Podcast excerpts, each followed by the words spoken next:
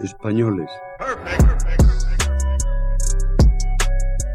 Franco ha muerto. Por cierto, aquí ha habido una masacre, cambio. Oye, pero de verdad una masacre, ¿eh? El hombre de excepción, que ante Dios y ante la historia. ¡Quiete todo el mundo! ¿Quiénes? Que acaban de ocupar el Parlamento. ¿Quién lo dices? Coño, yo que lo acabo de oír. Ah, amigo, tú eres un mierda. No has creído nunca. Joder, qué bárbaro, oye. No has creído, no has creído nunca. Está impresionado. No has creído nunca. Todos contra la reacción. Todos contra el fascismo. Confirmo que he ordenado a las autoridades civiles y a la Junta de Jefes de Estado Mayor que tomen todas las medidas necesarias para mantener el orden Es que creo que nosotros estamos para mirar al futuro, para encargarnos de los problemas de las eh, personas, de los vivos y para dejar a los muertos en, que descansen en paz. Oír a un cura decir rojo asesino, todos los rojos son unos asesinos y saber que mi padre era rojo y que lo habían matado. Es por el bien de todos, de todos los infelices que han muerto por tráfico. Las grandes, las olas de ciertas llanuras, galopa caballo. El mensaje de la patria eterna que dice a todos sus hijos paz, piedad y perdón. Estás escuchando la cafetera. Pues ya sabéis que abrimos un capítulo en la cafetera para hablar de memoria histórica y lo hacemos con el presidente de la Asociación para la Recuperación de la Memoria Histórica, con Emilio Silva. Emilio Silva, muy buenos días. Pues muy buenos días, Resistencia.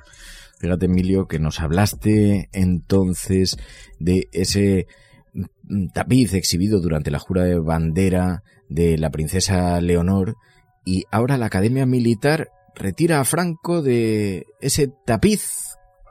Mm, La asociación, Pues- hemos visto que presentasteis una queja y, y ahora parece que sí lo van a retirar. Pues ya no está. Sí, parece que al principio. mm, Mira que lo defendieron. respuesta de- alguna respuesta, claro, decía algo así como que no se puede borrar la historia, etcétera, etcétera, pero una cosa es que la historia sea imborrable y otra cosa es poner ahí un- en un lugar donde se forman militares como una figura de referencia a un militar que dio un golpe de Estado y construyó una dictadura durante 40 años. Entonces, eh, yo creo que esto tiene más que ver además con, con la Casa Real también, ¿no? Porque nosotros lo que pedimos era una sanción, porque entendemos que la persona de protocolo que preparó la jura de bandera, mm, la persona de protocolo de la Casa Real con la persona de protocolo de la Academia Militar de Zaragoza, que prepararon toda esta escenografía, y esas cosas se miran al dedillo, ¿no? Porque se miran al dedillo, no se deja nada al azar, porque es un momento importante en el que la Casa Real está poniendo, digamos, en, en la casilla de salida a una heredera y allí estaba ese tapiz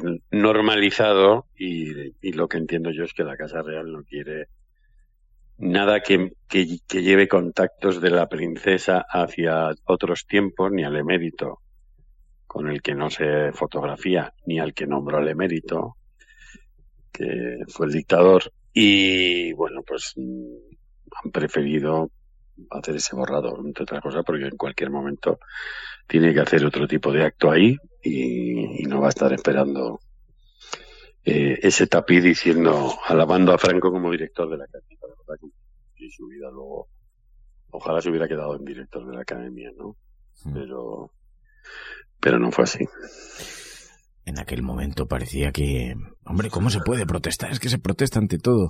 Y eh, luego ya por la puerta de atrás lo quitan para evitar la polémica. Pero, oye, eh, hemos visto también la Universidad de León que ha hecho definitiva la retirada del honoris causa a un ministro franquista, ¿no? Bueno, José Valle Martín fue eh, una deplorable persona, fue el ministro de Educación de la dictadura desde 1939 a 1951, es el gran depurador del magisterio, el hombre que acabó con la carrera de maestros y maestras de miles de personas que nunca más pudieron ejercer la profesión que amaban, a los que le fue negada esa posibilidad. Es el hombre que detuvo y quiso dar un castigo ejemplar con los estudiantes de la Federación Universitaria Escolar, de la FUE, de la que todavía viven dos de ellos, Albina Pérez, que en León acaba de cumplir 99 años, y Nicolás Sánchez Albornoz, que, que se escapó del Valle de los Caídos y acaba de cumplir 98.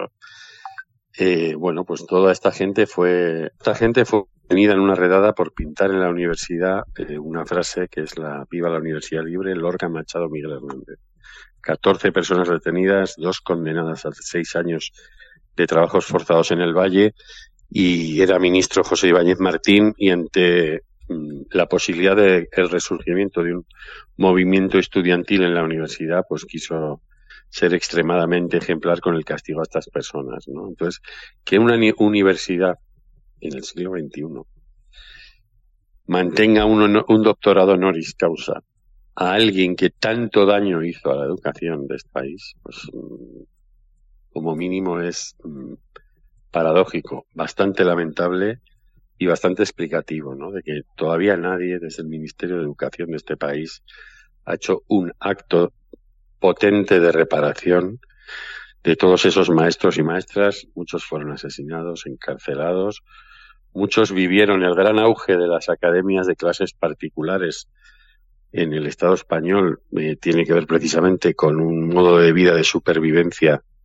de esos maestros, ¿no? de buscarse la vida fuera de la, enseñanza arreglada con los conocimientos que tenían. Y yo recuerdo, por ejemplo, que tú y yo entrevistamos a un alumno de la Institución Libre de Enseñanza que nos contó cómo después de la guerra volvió de Suiza a España y, y buscó al que había sido uno de sus maestros idolatrados en un piso en la calle Barquillo de Madrid, en un piso de estos de pasillo interminable, escondido tratando de sobrevivir y cómo este hombre que se apellidaba Sbrit y su hermano fingían necesitar clases particulares para para conseguir que este hombre sobreviviera, ¿no? Pues la vida de muchos de estos maestros fue la, durísima.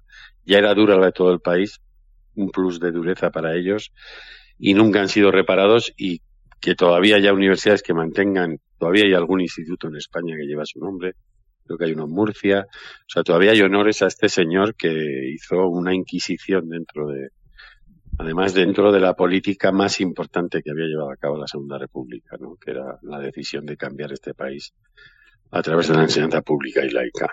Pero bueno, que esas cosas pasen, que los, las instituciones sean conscientes, la Academia Militar de Zaragoza, General de Zaragoza y la Universidad de León sean conscientes de que esas cosas no se pueden hacer, pues mm, bueno, pues de alguna manera está representando un pequeño, voy a decir pequeño gran cambio de mentalidad, ¿no?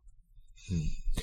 Oye, em, decía, mm, eh, había un poco de debate, em, vamos, un cierto intenso debate sobre el nuevo director del patronato Lorca, que es una persona que, a, la que hemos visto en redes sociales burlándose de la memoria histórica, de las leyes impulsadas para recuperar la memoria en los últimos en los últimos años. No parece un perfil muy adecuado, ¿no?